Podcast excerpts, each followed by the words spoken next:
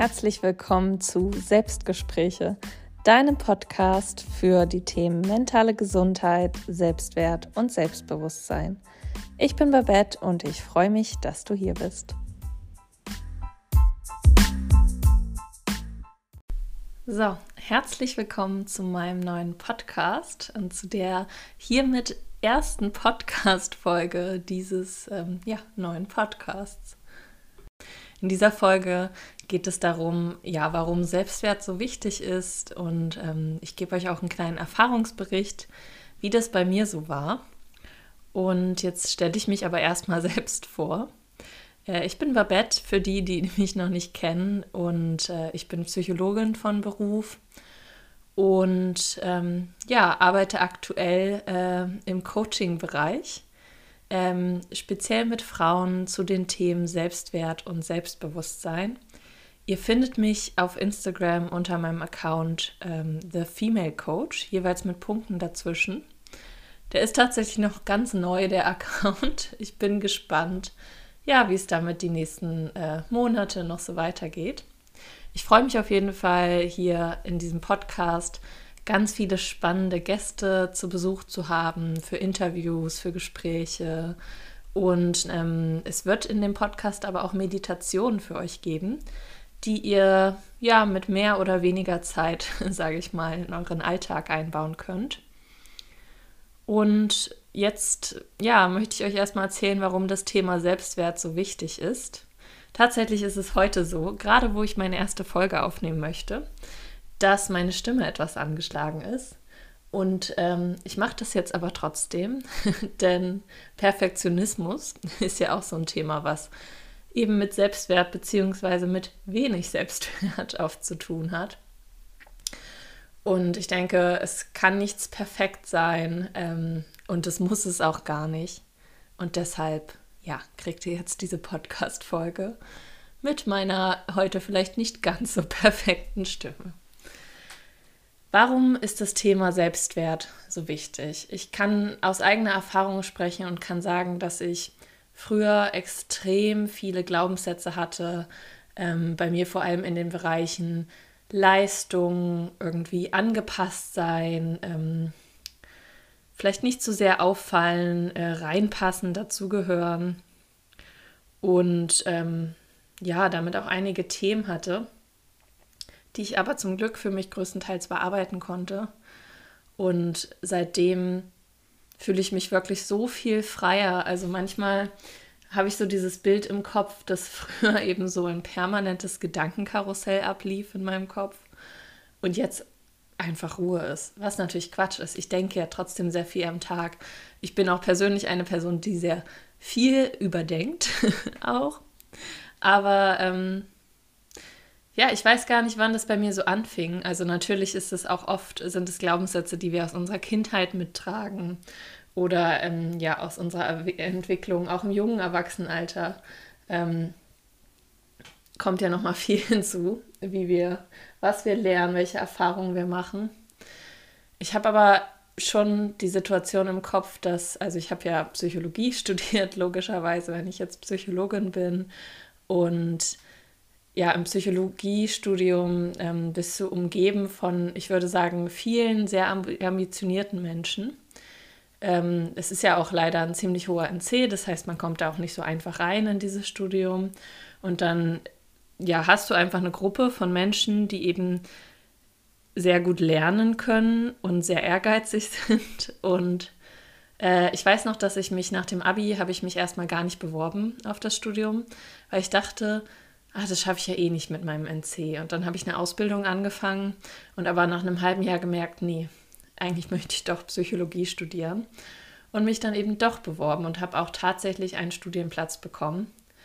Aber ich glaube, ich habe mich oft trotzdem so gefühlt, als würde ich da eigentlich nicht richtig reingehören, als hätte ich vielleicht nicht wirklich eine Berechtigung da zu sein. Alle anderen sind viel schlauer als ich, alle anderen können das doch viel besser.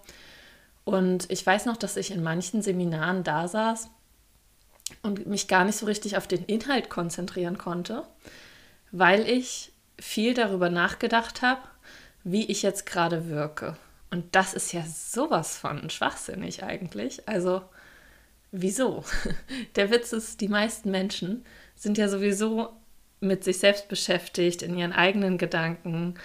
Und es ist nicht so, dass der ganze Kurs da sitzt und sich denkt, ah, die Babette, wie, was macht die denn jetzt? Also, äh, wie sitzt die jetzt gerade da und äh, wie sieht die gerade aus und was hat die jetzt gerade gesagt? Also, das war auch so ein Punkt, dass ich ähm, mich wenig getraut habe, irgendwie was zu sagen, vor allem eben in den Seminaren oder ja auch in den Vorlesungen, vielleicht sogar noch schlimmer, wenn du da vor viel mehr Menschen noch sitzt, weil ich immer dachte, nee, meine Antwort wird nicht richtig sein. Und wenn ich da jetzt so daran zurückdenke, finde ich das schon eigentlich ziemlich krass und es war auch einfach unberechtigt, musste ich sagen, weil nicht nur ist es ja so, dass die anderen Leute gar nicht darauf achten unbedingt, was du machst oder wie du dich verhältst, sondern äh, letztendlich habe ich das Studium auch gut geschafft. Also ich gehörte vielleicht nicht zu den Top-Überfliegern, aber ich hatte gute Noten und bin dafür relativ entspannt durch dieses Studium gegangen. Und ja, so ein großer Wendepunkt für mich war dann ähm, meine Ausbildung in kognitiver Verhaltenstherapie, die ich dann, mh, hm, ich glaube, zwei Jahre nach dem Studium angefangen habe. Und zwar ähm, gibt es ja ganz viele verschiedene Ausbildungsinstitute und ich habe ähm, ja eine Ausbildung an einem Institut gemacht, die äh, das, die äh, kognitive Verhaltenstherapie nach Stavemann lehrt. Das ist äh, ein Psychologe, der, meine ich, in Hamburg ansässig ist. Und das war so ein richtiger Game Changer für mich, denn das ist so, dass man äh, gar nicht primär guckt, ja, was hat eine Person jetzt? Hat die eine Depression oder eine Angststörung etc., sondern vielmehr guckt, was ist die, ich sag mal, gedankliche Ursache. Und da gibt es so drei Problemtöpfe und einer davon ist ein Selbstwertproblem. Und tatsächlich haben in unserer Generation etwa 80 Menschen, äh, 80 Menschen, 80 Prozent der Menschen mit so einem äh, Selbstwertproblem zu kämpfen.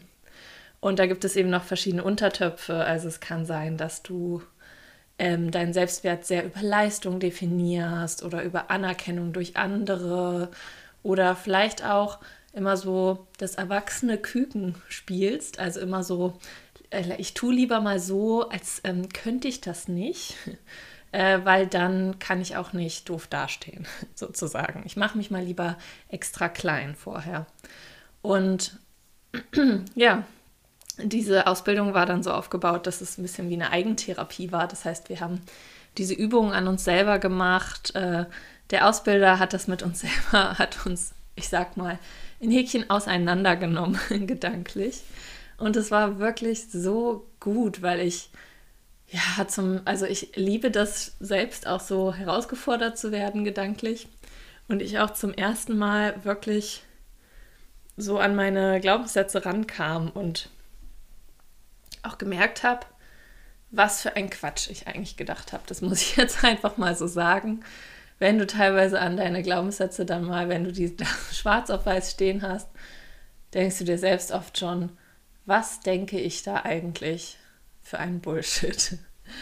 Äh, und danach lasse ich jetzt mein Leben bestimmen oder danach bestimme ich, wie ich mich verhalten möchte oder wie ich mich selbst auch bewerte vor allem. Ja, und seitdem ich das da bearbeitet hatte, ist irgendwie total viel in meinem Leben passiert. Es ist äh, eigentlich unglaublich. Innerhalb von anderthalb Jahren äh, hat sich so vieles verändert in meinem Leben. Und ja, ich bin so glücklich oder vor allem war in dieser Zeit danach so glücklich wie seit Jahren nicht mehr ich weiß noch, dass ich Anfang des Studiums hatte ich noch so eine Zeit, wo ich so ja ganz äh, verrückt war und eigentlich, also es war auch so ein bisschen konträr, so vor allem in der Uni war ich, glaube ich, so die, die sich nicht wirklich was zugetraut hat.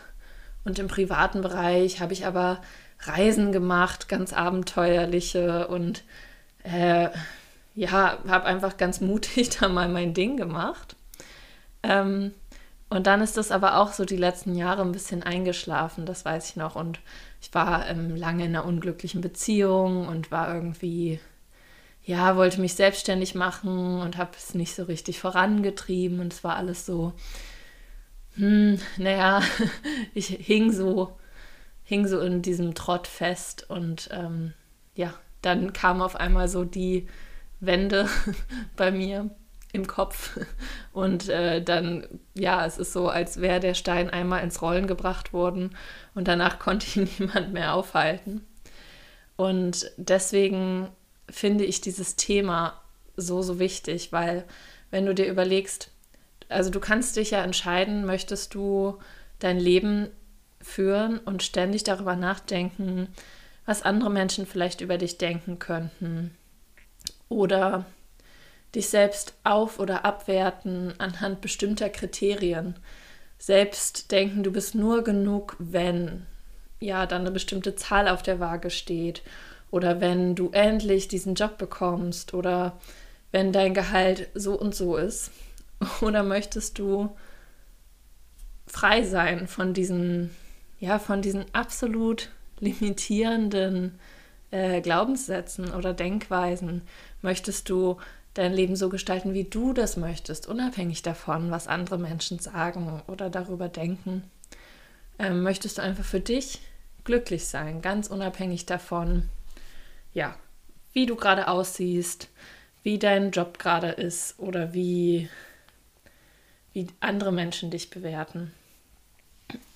Und ich finde, dass dieses Thema einem so, so viele Möglichkeiten bietet, wenn man es dann für sich bearbeitet hat.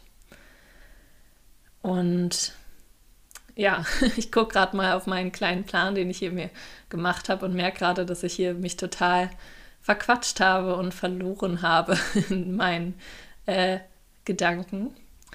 Und was kann ich empfehlen, habe ich hier noch aufgeschrieben.